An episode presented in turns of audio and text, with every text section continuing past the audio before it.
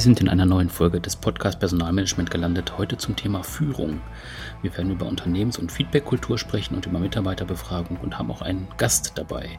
Ähm, bevor wir den aber ähm, zu uns ans Mikro holen, ähm, wie immer eine kurze Einführung ins Thema.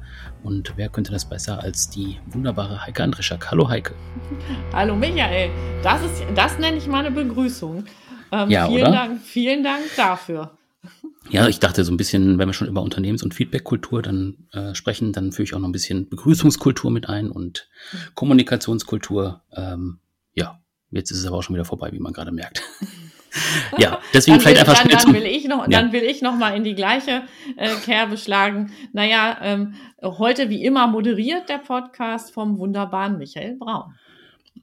Mhm, das ist jetzt die Stelle, wo ich dann so Applaus reinschneiden werde. Ja, genau. Ne, genau, ja. Ja, gehen wir schnell zum Thema. Ähm, ähm, ich habe gerade schon gesagt, Unternehmens- und Feedbackkultur ähm, wird heute im Fokus stehen. Kannst du ein bisschen was dazu sagen, was wir da hören werden oder was wir auch besprechen? Ja, vielleicht fange ich erstmal mit der Beantwortung der Frage an, die vielleicht in dem einen oder anderen Kopf jetzt auch aufpoppt. Das, heute ist das Oberthema Führung. Was hat eigentlich die Unternehmenskultur damit zu tun? Wenn ich das Thema Führung ein bisschen breiter fasse, nämlich ähm, denke, darüber nachdenke, dass Führung auch Unternehmensführung ist, dann hat aus meiner Sicht eben das Thema Unternehmenskultur und auch Feedbackkultur, nämlich die Schaffung eines Rahmens, innerhalb dessen ähm, Menschen miteinander umgehen, der sich ähm, herausbildet, einerseits durch die Interaktion aller Teilnehmenden, der aber auch bewusst von der Geschäftsführung oder Unternehmensführung gestaltet und geschaffen werden kann. Und deshalb möchte ich eben das Thema äh, genau hier äh, platzieren und ähm, will dann als erstes jetzt gleich damit starten, dass wir mal darüber sprechen, was ist denn eigentlich Kultur und wie kann ich vielleicht diesen Begriff, der oft so ein bisschen wischiwaschi oder auch ähm, wenig greifbar daherkommt, wie kann ich den eigentlich so ein bisschen erlebbar machen, wie kann ich den auch messbar machen und diese Frage nach dem, wie kann ich Unternehmenskultur messbar machen, ähm, zeigt schon den Weg auf zu unserem zweiten Thema, nämlich den, dem Thema Mitarbeiterbefragung. Und gerade für dieses Thema haben wir eben einen Gast eingeladen. Da wollen wir einfach mal gucken, ähm, wie macht man sowas professionell und wie wird sowas sich vielleicht auch in Zukunft verändern? Also was wird es vielleicht ähm, in Zukunft für Neuerungen zum Thema Mitarbeiterbefragung geben? Hm, genau, du hast gerade schon gesagt, ähm, wir sprechen auch erstmal darüber, was Kultur eigentlich ist. Das wäre auch jetzt meine erste Frage gewesen, weil ich habe schon so den Eindruck, wenn man sonst von Unternehmenskultur spricht, ähm, das meint ja eigentlich immer was Positives, oder? Also immer, wenn man jetzt irgendwie sagt, ach, das ist ja toll bei euch im Unternehmen, dann sagen die ja, das ist Teil unserer Unternehmenskultur. Aber alles Negative wird ja nie unter diesem Thema Unternehmenskultur zusammengefasst werden, oder? Äh, ja, eigentlich gehört aber, gehört aber beides dazu, weil es gibt mhm. eben durchaus Kulturen, ähm, die jetzt nicht unbedingt diese ähm, ganzen positiven Dinge tragen, die einem, äh, die einem dann oft so im Gedächtnis bleiben. Hier ähm, hm, ist aber vielleicht ein lockerer Umgangston und das ist ja toll, dass ihr die Möglichkeit habt, ähm, da in der Kaffeeküche zu stehen oder euch hier ähm, in den besonderen ähm, Lounge-Möbeln auszuruhen. Das ist Teil einer bestimmten Art von Kultur und ähm, äh, es gibt aber auch Kulturen, da ist es zum Beispiel ganz anders. Das sind dann die Kulturen, die sich nach außen hin dadurch zeigen, dass zum Beispiel Türen geschlossen sind, dass jeder so in seinem Büro schafft ähm, und es eben diese Plätze für Austausch äh, zum Beispiel nicht gibt. Und diese Kulturen gibt es nach wie vor. Aber die spannende Frage ähm, ist ja erstmal, was, was ist eigentlich eine Kultur? Und da ähm, will ich jetzt mal ähm, einfach vorlesen, ähm, wie jemand, der quasi so als der Urvater des Themas Unternehmenskultur und wie man die einfach greifbar machen kann, ähm, äh, benannt wird, nämlich der Edgar Schein. Ähm, der sagt, Kultur ist die Summe aller gemeinsamen und selbstverständlichen Annahmen, die eine Gruppe im Laufe ihrer Geschichte erlernt hat. Sie ist der Niederschlag des Erfolges. Also es geht da um bestimmte Annahmen, Dinge, die geteilt werden, Verhaltensweisen. Und er hat gesagt, eigentlich finde ich das so auf drei Ebenen. und die am besten nachvollziehbare Ebene ist die Ebene der sogenannten Artefakte. Das heißt, das sind so äußere Anzeichen für die Kultur. Das ist zum Beispiel ähm, die Frage, wie sind die Menschen angezogen im Unternehmen? Ne? Tragen die alle ein T-Shirt? Äh, tragen die vielleicht alle einen Anzug mit Krawatte? Wobei das Thema mit Krawatte ja schon deutlich abgenommen hat. hat. Mhm. Ähm, die eben ähm, genannten äh, geschlossenen oder eben immer offenen äh, Türen. Ähm, das sind auch so äußere Anzeichen für eine bestimmte dahinterliegende Kultur. Also das ist das, was sichtbar ist. Manchmal ähm, sind diese Sachen noch ein bisschen erklärungsbedürftig. Also da muss jemand, der neu dazukommt, vielleicht auch äh, bestimmte Dinge erst nochmal nachfragen. Und auf der nächsten Ebene ähm, schon nicht immer ganz so offensichtlich und ähm, eben sind, liegen sogenannte Werte und Normen und ähm, manchmal sind die auch so verschriftlicht in, in, in, in Unternehmenswerten. Ähm, das sind dann eben wieder so die nach außen erscheinenden Werte. Ähm, aber es gibt manchmal auch in den Organisationen dahinterliegende Werte, die gar nicht so sehr sichtbar werden über die ähm, Unternehmenswerte, die aufgeschrieben sind. Ähm, bei diesen Werten, da geht es ähm, eben oft darüber, wie wird, darum, wie wird zum Beispiel ähm, Erfolg gesehen. Also ist Erfolg ähm, ein ganz wichtiges Thema. Was ist mit dem Thema Offenheit? Ähm, und ähm, auch wie gehen wir um zum Beispiel miteinander? Also ist Respekt äh, ein, ein, ein sehr hoher Wert.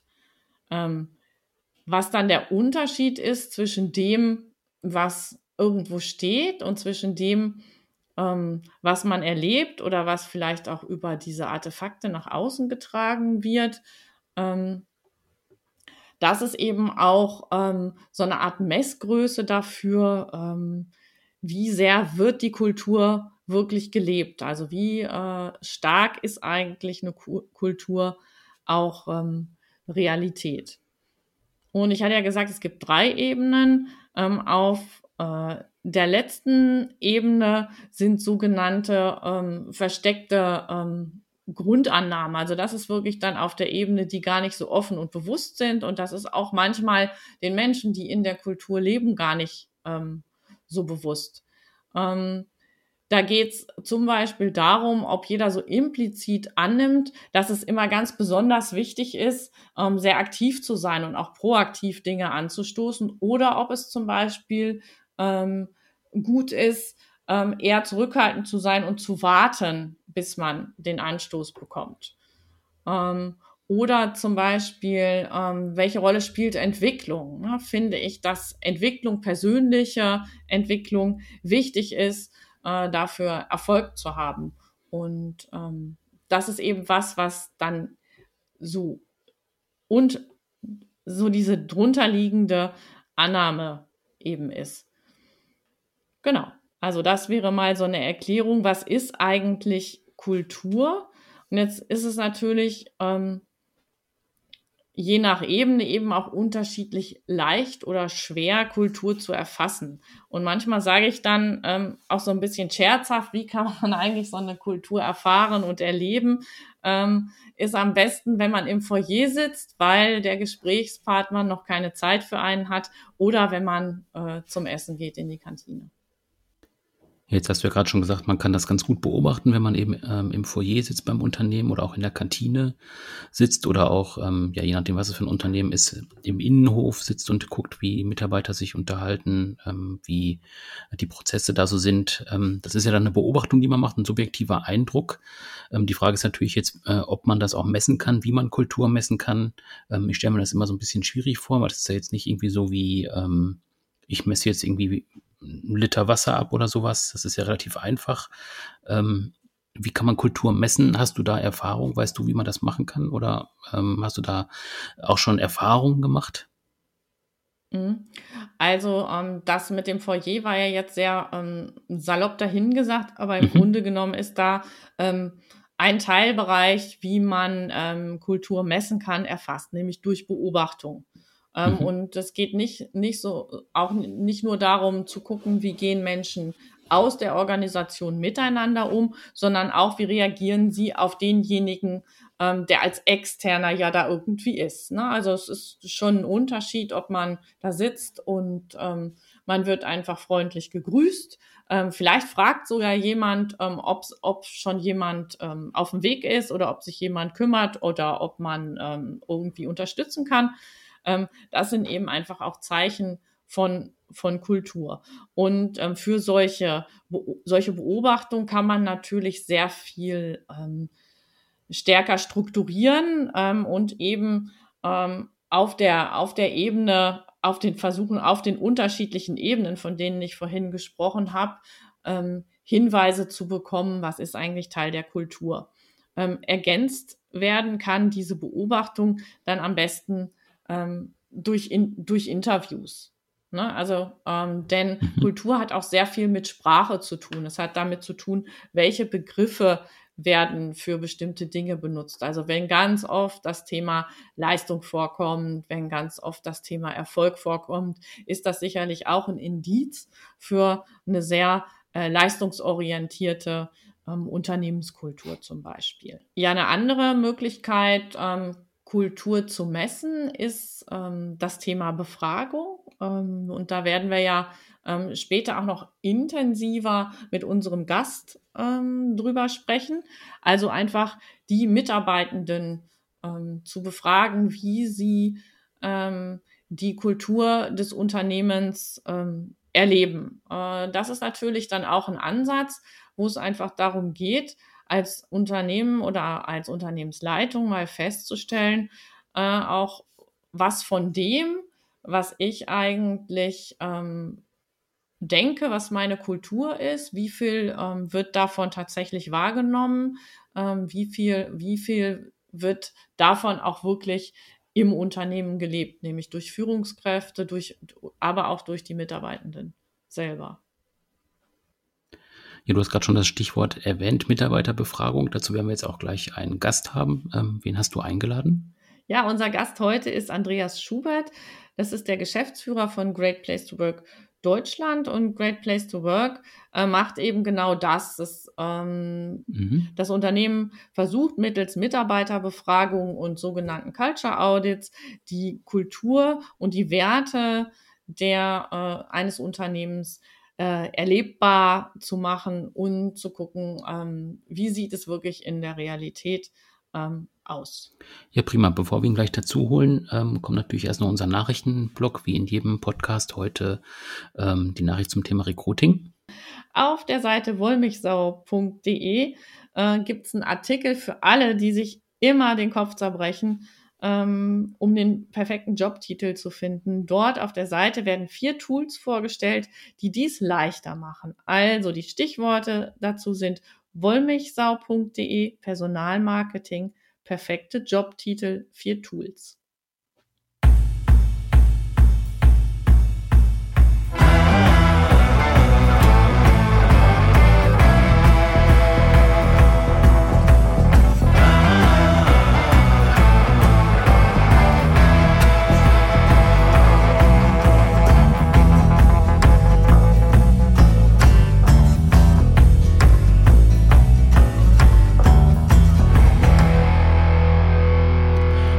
Das Thema Mitarbeiterbefragung noch ein bisschen vertiefen, ähm, Heike. Wir haben auch einen Gast heute dabei.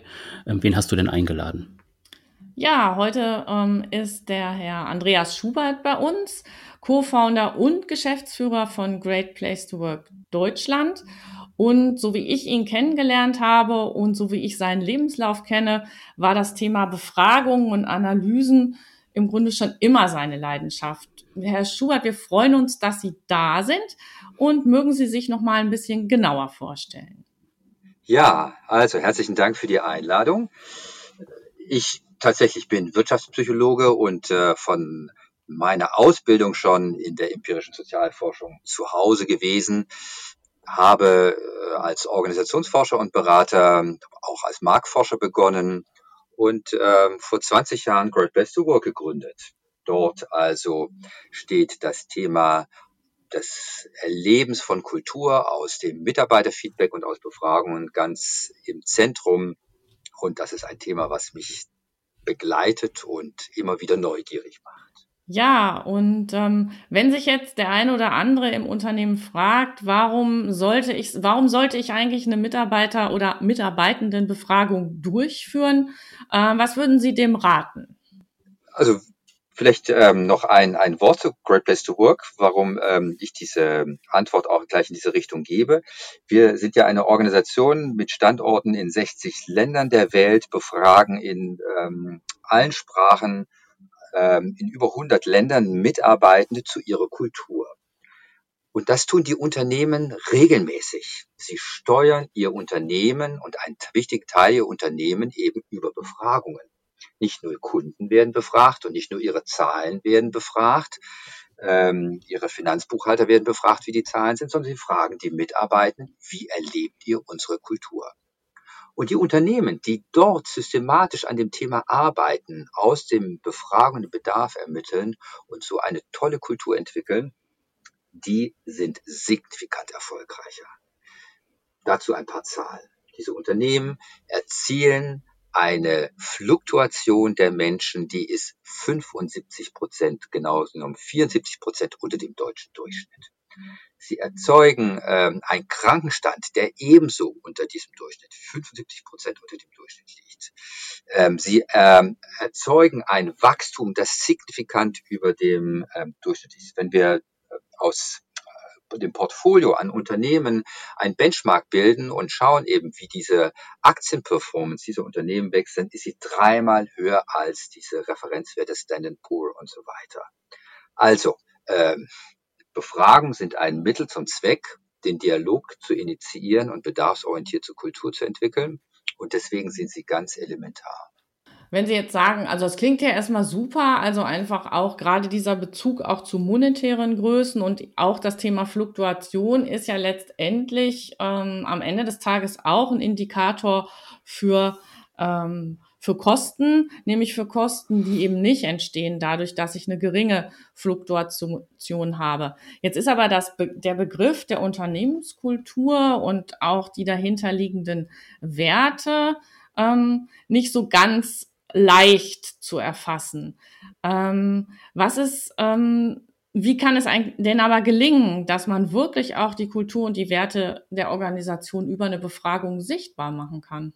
Ja, das ist gar nicht so der Rocket Science, wie man sich das vorstellt. Man kann Kultur messen. Ähm, und das äh, hat verschiedene Messebenen. Man braucht die richtige Flughöhe.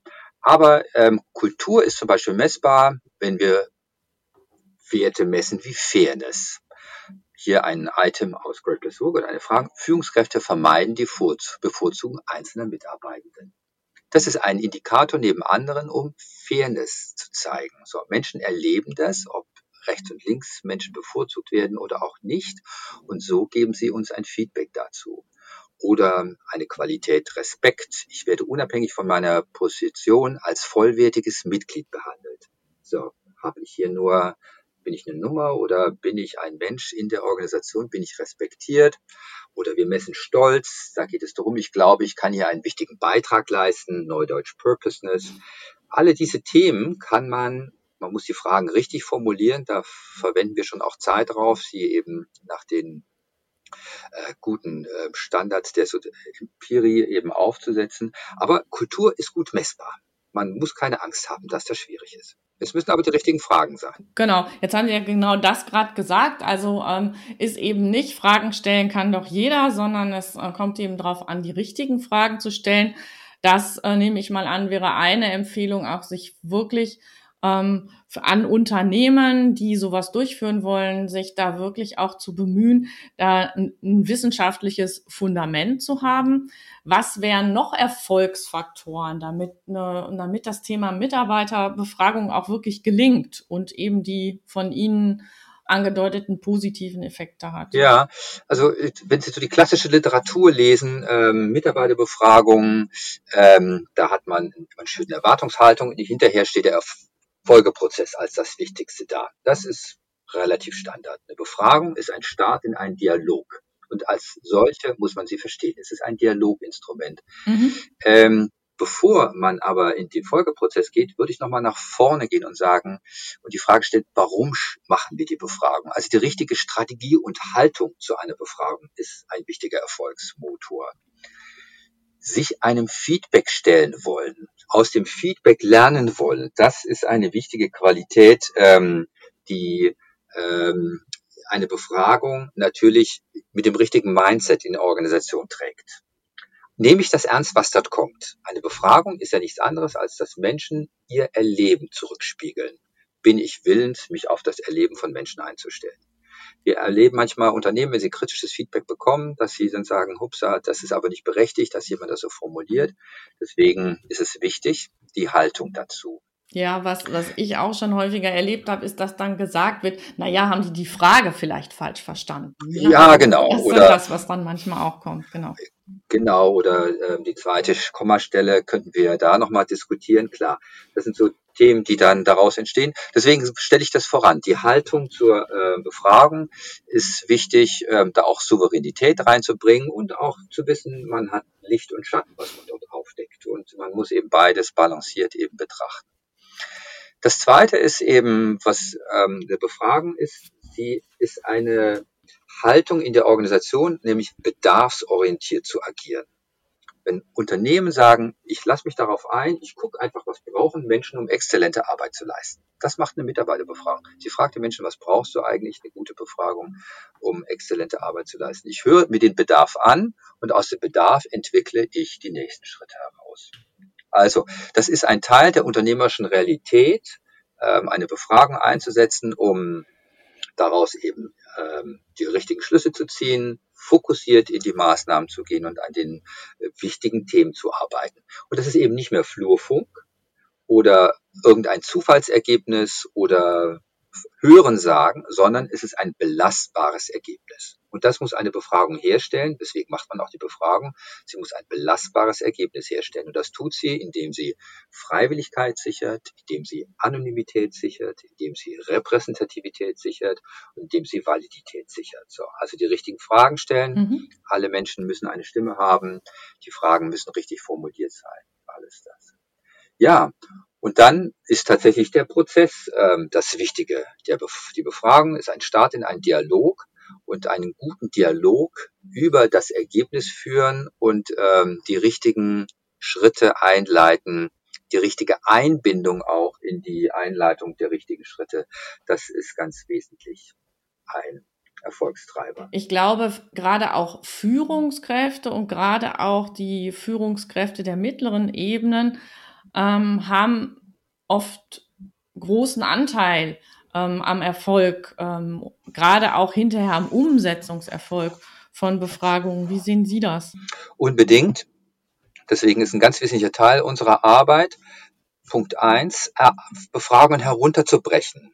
Kultur findet auf der Unternehmensebene statt, findet natürlich auch viel in der Beziehung von Führungskräften zu ihren Teams und innerhalb der Teams statt. Deswegen ähm, bieten wir den Teams und den Führungskräften eigene Ergebnisse, spezifische Ergebnisse mhm. und befähigen sie, die Ergebnisse auch richtig aufzunehmen. Auch dort wieder die richtige Haltung zu den Ergebnissen zu entwickeln.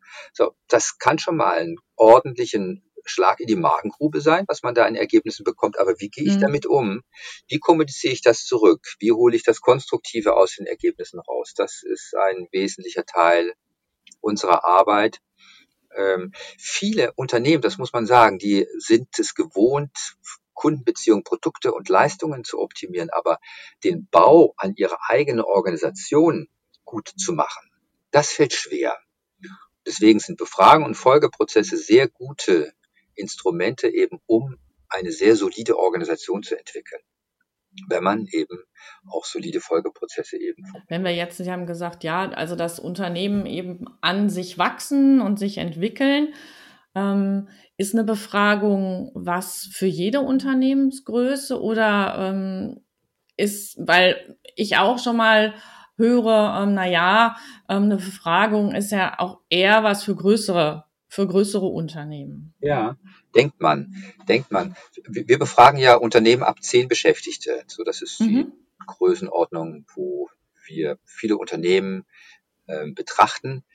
Warum nicht weniger als zehn? Weil ähm, ein Befragungsergebnis braucht auch eine valide Grundlage und ähm, eine stabile Grundlage. Und wenn man fünf Menschen befragt, dann ist eben eine Stimme mehr oder weniger, gibt schon starken Ausschlag in ein Ergebnis. Mhm. Aber so ab zehn kann man sagen, ähm, kann man gute Ergebnisse erzielen.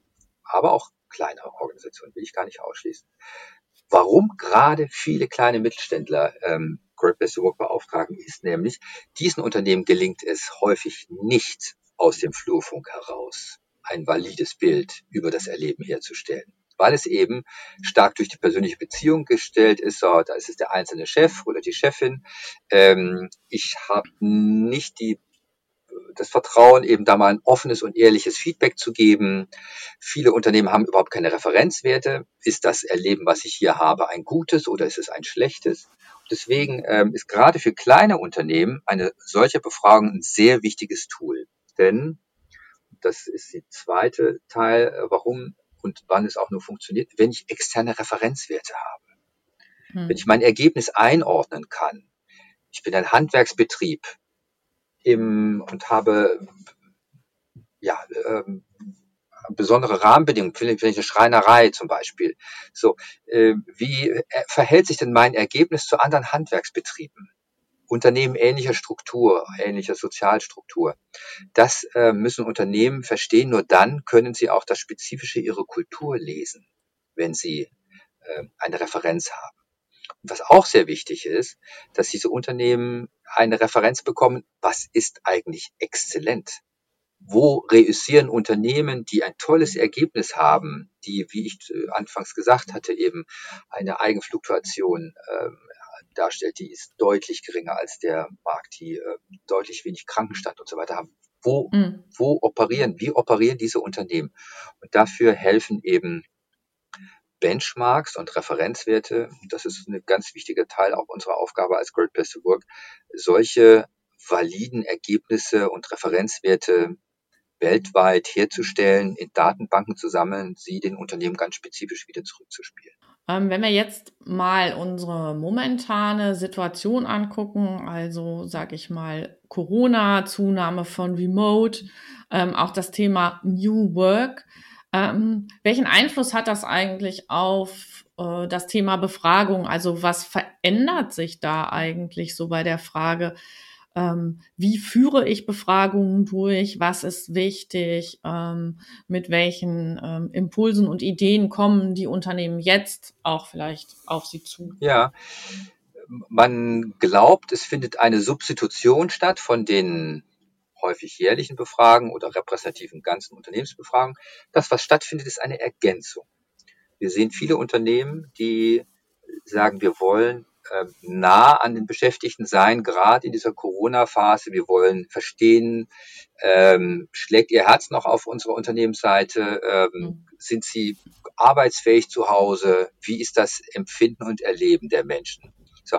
Und da äh, spielen Befragungen eine sehr wichtige Rolle. Wir haben auch jetzt zum Beispiel als Great Place to Work spezielle Fragen für diese Corona-Situation entwickelt, die wir den Unternehmen zur Verfügung stellen, wo sie auch wieder durch Referenzwerte verstehen können, ist das Erleben, was jetzt meine Mitarbeitenden mir spiegelt, ein kritisches oder ist es ein durchschnittliches Erleben oder was auch immer. So, das also nimmt zu. Die Unternehmen wollen ähm, verstehen, aus der Distanz heraus, die sich eben durch das Social Distancing ergibt, ähm, wo stehen die Menschen und befragen häufiger und zeitnah. Also auch wir als Great Place to Work, wir setzen das Tool auch bei uns ein, haben jetzt eine Kaskade an vier, fünf Befragungen durchgeführt, wo wir auch immer die Fragen wieder gewechselt haben. Ähm, hm. Jetzt ist eine Impffrage wichtiger. Vor Monaten war die Frage der Homeoffice-Ausstattung wichtig oder was auch immer. Ähm, und dann ähm, reagieren die Unternehmen auf die Befragungen und stellen fest, aha, wir brauchen ähm, Unterstützung hier oder dort. Äh, viele Unternehmen fand ich auch ganz spannend. Die haben auch gefragt, äh, seid ihr im Sinne von Arbeitsergonomie zu Hause arbeitsfähig? Und dann haben sie ganz konkret festgestellt, die Menschen haben keinen ergonomischen Stuhl. Na dann einen ergonomischen Stuhl nach Hause gebracht oder ähm, Unterstützung für eine Anschaffung gegeben oder Gesundheitsförderung ähm, initiiert und was auch immer.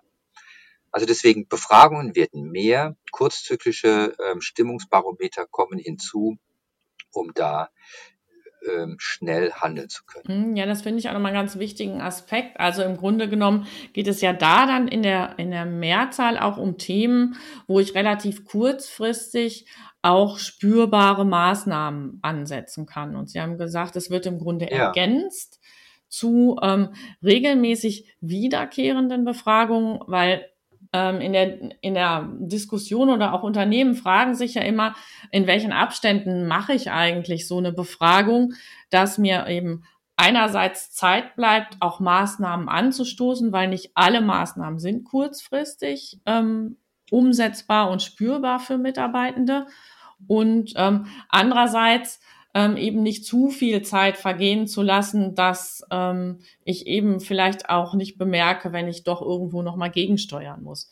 Ähm, haben Sie da eine gute Empfehlung, ähm, wie, ähm, wie ich das als Unternehmen oder vielleicht auch als Personalabteilung äh, gut aussteuern kann? Ja, da gibt es auch einen, einen Wandel. Früher hat man gesagt, man befragt, dann handelt man, dreht die Welt von links nach rechts und dann, äh, wenn man sie gedreht hat, dann will man den Infekt spüren und befragt dann wieder. Und je mhm. schneller man die Welt gedreht hat, desto kurzzyklischer wurde die Befragung. So, das war früher. Mhm. Ähm, heute müssen Unternehmen sagen auch nicht, ähm, ich habe eine schlechte Bilanz, dann warte ich mal zwei Jahre, bis ich mir die schlechte Bilanz herstelle, gucke, dass ich ähm, die Finanzen in Ordnung bringe und dann gucke ich wieder. Das ähm, gilt auch für Befragungen. Deswegen äh, empfehle ich persönlich nie seltener als jährlich zu befragen. Ein Momentum, eine, äh, eine regelmäßige ähm, Blick auf die Organisation, den Füllstab in die Organisation sollte man mindestens einmal jährlich tun. So. Man sollte aber davon abkoppeln, zu sagen, ähm, das Handeln und das Umsetzen der Ergebnisse fordert, dass in der nächsten Befragung die Welt ganz anders aussieht. Das ist nicht der Fall, sondern mhm. die Befragung ist eine Normalität des Feedbacks, um Veränderungen auch zu messen. Und dafür ist zum Beispiel diese Great Place Work Befragung aufgestellt, dass man auch kleine Veränderungen und Trends feststellt oder auch Stagnationen erkennt. Wir haben hier was investiert in dem Thema, aber das kommt nicht richtig ins Rollen. Gut, dann müssen wir abbiegen, dann müssen wir das Thema anders greifen und behandeln. Das sind so Feedbacks, die ähm, ja auch aus Befragungen kommen, wenn Ergebnisse eben nicht ähm, deutliche Veränderungen haben. Warum nicht seltener als jährlich? Ist nämlich, ähm, das Momentum muss gehalten werden. Unternehmen sagen, okay, vor den Ergebnissen, bis ich dann in die Umsetzung komme, da brauche ich schon mal ein, zwei Monate. Ja, das gehört mit dazu. Nichtsdestotrotz ähm, möchte man ein Momentum halten und eine Verlässlichkeit auch. Und diese Verlässlichkeit entsteht durch Regelmäßigkeit. Und daher ähm, die erfolgreichen Unternehmen tatsächlich ähm, sind in einem jährlichen Rhythmus und befragen dann kurzzyklischer nochmal, wenn sie akute Themen haben. Hm. Also wenn ich Sie richtig verstehe, geht es im Grunde darum, ähm, dass eben einerseits ähm, die äh, ähm, in, den, in den Organisationen einfach auch so eine Art Gewohnheit im Fragen und Verändern entsteht, ähm, sodass einfach auch die Dinge nicht so in Vergessenheit geraten. Ne? Denn wenn ich, wenn ich das Gefühl habe, ich habe noch ein bisschen Zeit, bis wieder eine Befragung sein wird, ähm, gehen manchmal ja auch Veränderungsprozesse relativ träge ähm, los. So ist es. Und ähm, also ich hatte dieses Beispiel mit den Bilanzen gebracht. Wir machen jährliche Bilanz des Unternehmens und ähm, auch wenn die Bilanz im zweiten Jahr wieder nicht so ist, wie es ist, dennoch hm, genau. machen wir natürlich aus Gesetzes wegen regelmäßig, aber ähm, so gucken wir auch regelmäßig auf Zahlen und diese Normalität, diese Regelmäßigkeit ähm, des Messens der Kultur und der Entwicklung, das ist eben diese moderne Fassung von Mitarbeiterbefragungen. Ja. Und ähm, Sie hatten ja manchmal fragen auch Unternehmen, also soll ich überhaupt noch die große Befragung machen oder mache ich nur noch die kleine? So oder oder mach's nur noch anders bezogen? Mhm. Auch da gilt, ähm, das eine ersetzt nicht das andere. Die Befragung, die man einmal jährlich macht, ähm, ist dazu geeignet, um eben einen Füllstab in die gesamte Organisation in den alle Winkel zu setzen. Ja. Mhm. Eine Befragung, eine Mitarbeiterbefragung, deswegen empfehlen wir auch immer unbedingt, jedem Mitarbeitende die Möglichkeit zu geben, an so einer Befragung teilzunehmen. So, und dann hat man tatsächlich einen Blick in alle Winkel der Organisation, sieht alle Stärken und Schwächen und kann dann auch im Sinne einer gemeinsamen Organisationsentwicklung Tools und Methoden zur Verfügung stellen, um den Folgeprozess zu initiieren. Das tut man synchron. Man hat synchrone Erwartungen an ähm, Maßnahmenpläne, man hat synchrone Erwartungen an Folgeprozesse. Man weiß oder jede Frau und jedermann weiß in einem Jahr, ähm, spätestens äh, tun wir den Fühlstab wieder in die Organisation. Deswegen ähm, ist diese äh, breite Befragung, eine jährliche Befragung durch eine kurzzyklische, ich frage mal hier oder dort rein, nicht substituiert. Mhm. Ja, die ergänzt sich dann, wenn Sie ein akutes Thema haben. So, wenn Sie jetzt eine Corona-Situation haben, und ähm, den Impfbedarf zum Beispiel, das war bei uns jetzt gerade eine Befragung. Mhm. Eine Kollegin fragte, wie ist euer Impfbedarf? So, die wartet sie natürlich nicht äh, bis nächstes Jahr, sondern schiebt sie schnell rein, kriegt eine Antwort auf eine Frage, weiß, okay, so und so viele Menschen mhm. bei uns würden ähm, ein Impfangebot des Betriebsarztes annehmen. Ups. So, da, genau. da, also in diese ähm, Richtung arbeitet man kurzzyklisch oder ein Bereich hat eine neue Führungssituation und eine Führungskraft möchte wissen, wie steht eigentlich die Motivationslage, dann kann sie in so eine Stimmungsbarometer kurz reingehen. Sie haben ja jetzt auch relativ viel Erfahrung aus der Praxis. Ähm, jetzt würde mich ja mal interessieren, ähm, also Unternehmen sind ja auch gerne mal dabei, ein möglichst positives Bild nach außen zu zeigen. Äh, wenn Sie jetzt wissen, dass dann eine äh, Mitarbeiterbefragung ansteht, kann es dann schon mal sein, dass Sie auch versuchen, das ein bisschen zu beschönigen, also vorher irgendwelche Aktionen noch zu machen, bevor die Mitarbeiterbefragung kommt oder sonst irgendwas? Haben Sie das mal einmal erlebt irgendwie oder ist das schon immer auch neutral? Ich habe schon alles erlebt. ähm, auch, auch okay. das erlebt. Okay. Auch das erlebt natürlich ähm, das Unternehmen, äh, die Braut nochmal schmücken wollen. Ähm, mhm. Ja, ich würde es geht ja nach hinten los im Prinzip. Ne? Das also geht irgendwann. nach hinten los. Menschen merken das auch. Genau. Ja, ja, klar. Also ähm, aber als Unternehmen, äh, das ist vielleicht auch für Sie ganz spannend, viele Unternehmen stellen in den Befragungen fest, die Besonderheit Great Place to Work ist, wir machen ja häufig in den Unternehmen neben der Befragung auch einen Kulturaudit. Mhm. Da lassen wir erfassen, was sind eigentlich die Maßnahmen und Instrumente, mit denen Sie ähm, eine hohe Mitarbeitermotivation herstellen. Was tun Sie konkret? Mhm. Ja. Und die Unternehmen, und wir benchmarken auch das, und die Unternehmen stellen fest, hey, wir sind da eigentlich gar nicht schlecht aufgestellt. Aber warum kriegen wir das Feedback nicht. Und das ist ein ganz wichtiger Ansatz. Ähm, wir tun ja eigentlich da in dem Feld was und im Vergleich andere Unternehmen ist das auch gut aufgestellt, aber die Menschen erleben es nicht so. Und das hat verschiedene Gründe. Eine der häufigen Gründe ist nämlich, dass Unternehmen schlechtes internes Marketing betreiben. Sie tun Gutes, aber sie können es nicht dem Kunden, dem Mitarbeitenden deutlich machen, was das Angebot eigentlich ist. Das ist also eins. Sie haben ein tolles Gesundheitsmanagement, aber keiner kennt es. Ganz trivial. Zweites Thema ist, dass die Organisationen denken, sie machen was Gutes, aber die Menschen nutzen es nicht, weil sie es nicht brauchen. Sie haben also mhm. etwas geschaffen, was am Bedarf vorbeigeht. Auch ganz häufig. Dann können sie Dinge streichen, weil Menschen es nicht brauchen und dafür anderes herstellen, was Menschen eben benötigen.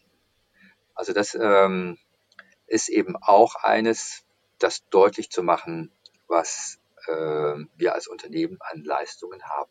Und das eben zu koppeln mit dem, erlebt ihr das auch als einen Wert für eure Arbeit. Ja, jetzt gerade noch mal so, weil Sie gerade noch mal das Thema Bedarfe aufgebracht haben. Wenn ich jetzt gucke auf die Menschen, die deutlich jünger sind als ich zum Beispiel, also die der Generation Y und Z, ähm, muss man da eigentlich so ein bisschen was verändern jetzt, um die auch noch mitzunehmen in dieses Thema Befragung? Äh, braucht es da vielleicht andere Tools oder braucht es da eher so ein bisschen spielerischen Ansatz mit Feedback-Apps und Co.? Also ich denke, was heute Standard ist, aber ähm, wenn ich unsere Generation in der Straßenbahn sehe, dann sind sie gleichsam am Handy wie die jüngere Generation. ähm, deswegen ähm, Befragungen, moderne Befragungen müssen multi-device-fähig sein. Auf jeder App muss sie gut ähm, durchführbar sein. So, wo man sich befindet, muss die Befragung ähm, den Menschen erreichen. So, das ist die Nummer eins. Muss, muss die Gamification haben. Also ich finde, wenn ich ein ernsthaftes Thema einer Kultur habe, Ähm, da muss ich nicht mit ähm, süßen Icons rumspielen. Ich kann es tun, aber es ist keine Notwendigkeit. Mhm. Wenn Menschen ein Thema wichtig finden, ähm, dann äh, muss ich sie nicht mit Gamification locken. Nichtsdestotrotz ähm, gibt es wichtige Aspekte für junge Menschen, auch in der Befragung, die muss kurzweilig sein. Die darf nicht langatmig sein. Mhm. Ich kann nicht hunderte Fragen stellen. Sie darf, mhm. also es gibt so eine typische Faustregel, so 15 Minuten, drüber mhm. hinaus bitte nicht, dann gibt es Abbrüche oder Konzentrationsreduktionen, die dazu führen. Also sie muss ähm, gut verständlich sein, deswegen auch wieder die richtigen Fragen stellen, keine komischen Fragen, keine Fragen, die an dem Menschen und dem Erleben vorbeigehen oder die sie nicht beantworten können oder die sie langweilig finden. Ähm, einfache Antwortformate. Aber auch ähm, die Fragen so interaktiv gestalten, dass sie auch ähm, selber Dinge einbringen können, Kommentare einbringen können und so weiter. Das ist das ist wichtig dabei. Aber junge Menschen ähm, brauchen nicht völlig andere Fragen, denn für sie ist das wichtig, was für die ältere Generation auch wichtig ist. Sie wollen unter Kultur in der Unternehmen haben, wo sie sagen, hier kann ich mich einbringen, hier kann ich Spaß haben, hier kann ich mich spüren, hier habe ich ähm, Wirksamkeit, hier arbeite ich in einem starken Team vertrauensvoll zusammen, hier habe ich äh, eine Führungskraft, die mich fördert und ähm, die äh, gute Arbeit leistet. Das sind Themen, wenn Sie jungen oder ältere Menschen fragen, finden Sie ein bisschen äh, andere Sprache, aber auch doch das häufig gleichsame Bedürfnis. Und vielleicht darf ich da noch einen kleinen Schmankerl dazu geben. Ja, gerne. Wir denken ja, die junge, die junge Generation ist so Life-Balance orientiert. So. Ähm, Und für die müssen wir flexibel arbeiten und für die muss Purpose her. Da frage ich mich, sehr schön. Und wir Älteren, wir brauchten keinen Purpose.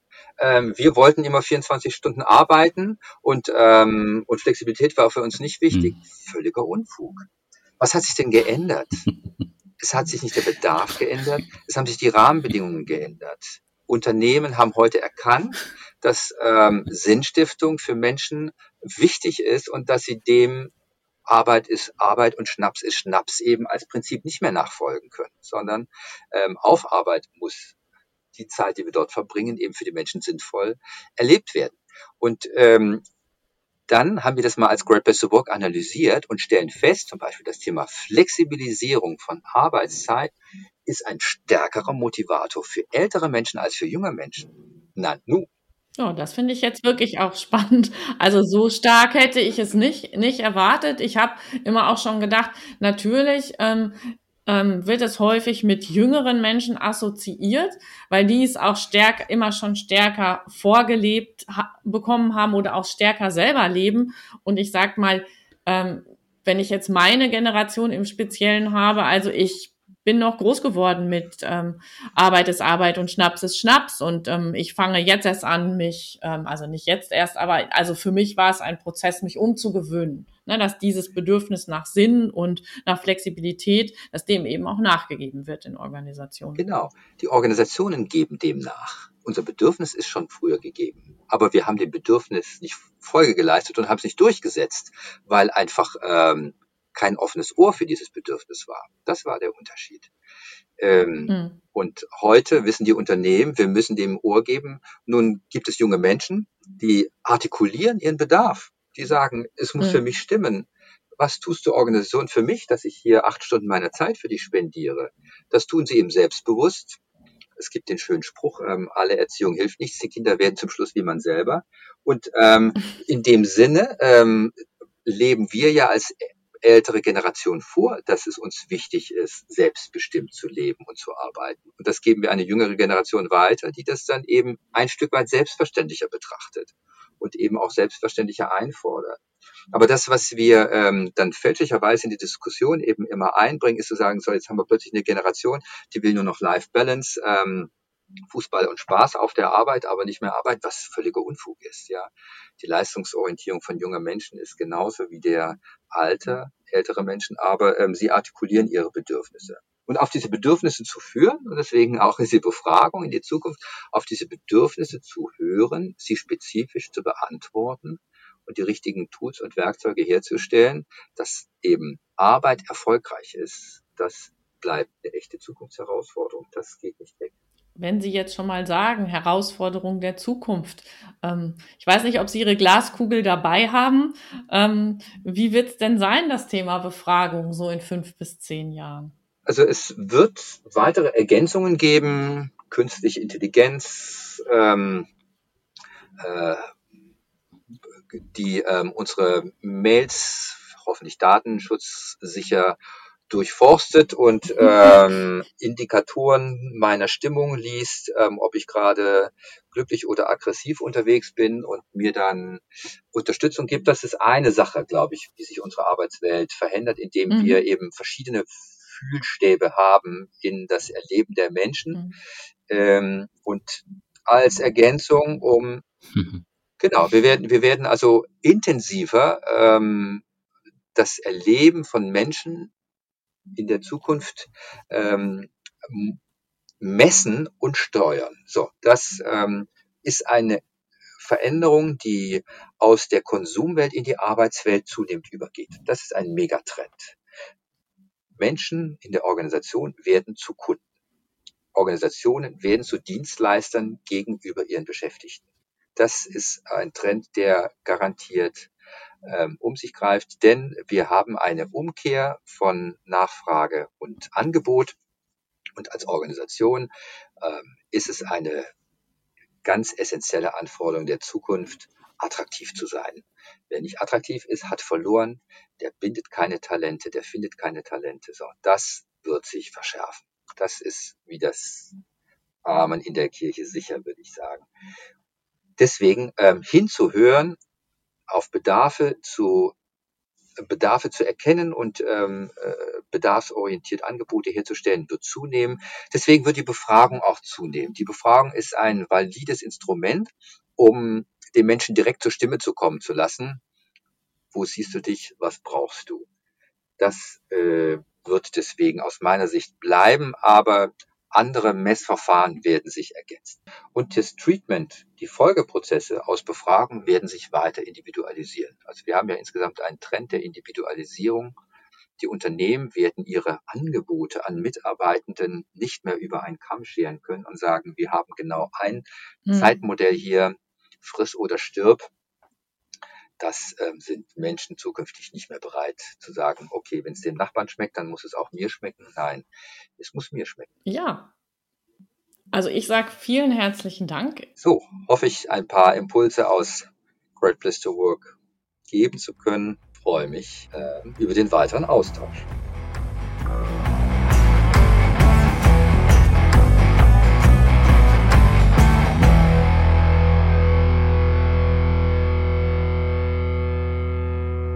Ja, wer die Struktur unseres Podcasts kennt, der weiß, dass wir immer zwischen den drei inhaltlichen Blöcken auch drei Nachrichten haben. Jetzt haben wir heute ziemlich lange mit dem Andreas Schubert gesprochen. Das war auch so geplant, ähm, dass wir im Prinzip keinen dritten Teil haben werden. Ähm, deswegen gibt es jetzt einen Nachrichtenblock. Und die Nachrichtensprecherin ist wie immer Heike Andreschak. Ja, tada! Und ich fange an mit der Nachricht zum Thema Führung. Da möchte ich nochmal auf ein Buch verweisen, das ich persönlich jetzt schon fast als Klassiker bezeichnen würde, nämlich auf das Buch von Frederic Laloux, äh, Re Reinventing Organizations. Ähm, das ist erschienen im Beck Verlag. Und da kann man das Thema Unternehmenskultur nochmal vertiefen. Als Nachricht zum Thema Lernen haben wir heute noch ein Buch mitgebracht. Und zwar geht es da ähm, um das Thema Zukunft der Weiterbildung von Zech, Zech Davis. Ähm, das ist erschienen im Springer Verlag. Ja, nach den Nachrichten kommt dann normalerweise das Wetter. Das lassen wir jetzt aber mal weg, weil wir jetzt nicht wissen, wann Sie den Podcast hören. Ähm, deswegen blicken wir gleich auf die Themen des nächsten, der nächsten Ausgabe. Ähm, Heike, was machen wir da? Ja, und da wollen wir es einfach mal ein bisschen spannend halten und Ihnen vielleicht die äh, Pause zwischen den äh, beiden Podcast-Folgen äh, dadurch versüßen, dass wir es diesmal offen lassen, was es für ein Thema geben wird. Auf jeden Fall wird es ein spannendes Thema sein und es wird mit dem, äh, mit dem Themenbereich Personalmanagement zu tun haben. Sonst müssten wir auch den Podcast umbenennen. Das wäre dann irgendwie auch schwierig. Und vielleicht machen wir dann Kochrezepte oder sowas. Ja. Für, für, Pers für Personal, also für Kantinen oder sowas. Das oh, das ist natürlich. Ähm, das ist natürlich, da, da, da begeben wir uns auf ein, ähm, auf ein schwieriges, auf ein schwieriges Feld, glaube ich. Nee, bleiben wir, bleiben wir lieber beim Thema Personalmanagement. Hm. Könnte ich auch nicht so viel beitragen. Jetzt stellen Sie die Fritteuse auf 220 Grad. Das wäre es dann, glaube ich, auch schon. Oder den Ofen für die Pizza. Das lassen wir dann, glaube ich, wirklich besser. Genau. Also dann schönen Sommer und ähm, bis zum nächsten Mal. Jo, bis dann. Tschüss. Tschüss.